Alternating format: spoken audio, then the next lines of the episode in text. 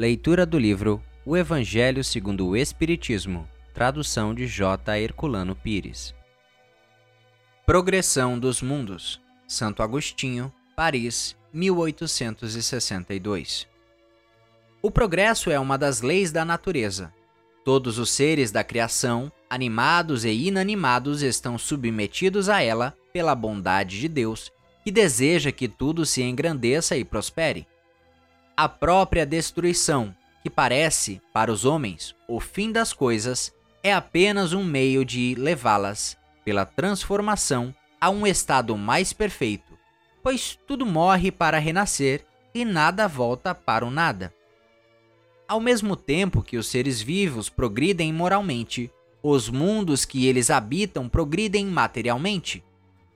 Quem pudesse seguir o mundo em suas diversas fases, desde o instante em que se aglomeraram os primeiros átomos da sua constituição, o veria percorrer uma escala incessante e progressiva, mas em degraus insensíveis para cada geração, e oferecer aos seus habitantes uma morada mais agradável à medida que eles também avançam na senda do progresso. Assim marcham paralelamente ao processo do homem os dos animais, seus auxiliares, os dos vegetais e o das formas de habitação, porque nada fica estacionário na natureza.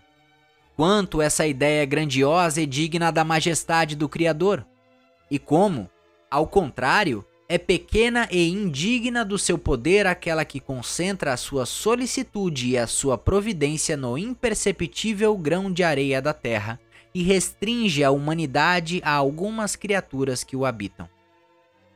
A terra, seguindo essa lei, esteve material e moralmente num estado inferior ao de hoje e atingirá, sob esses dois aspectos, um grau mais avançado ela chegou a um dos seus períodos de transformação e vai passar de um mundo expiatório a mundo regenerador. Então os homens encontrarão nela a felicidade, porque a lei de Deus a governará. Muito obrigado por assistir o nosso podcast. Se você gostou, deixe seu like e compartilhe. Dessa forma, poderemos juntos espalhar cada vez mais a luz do Cristo Consolador.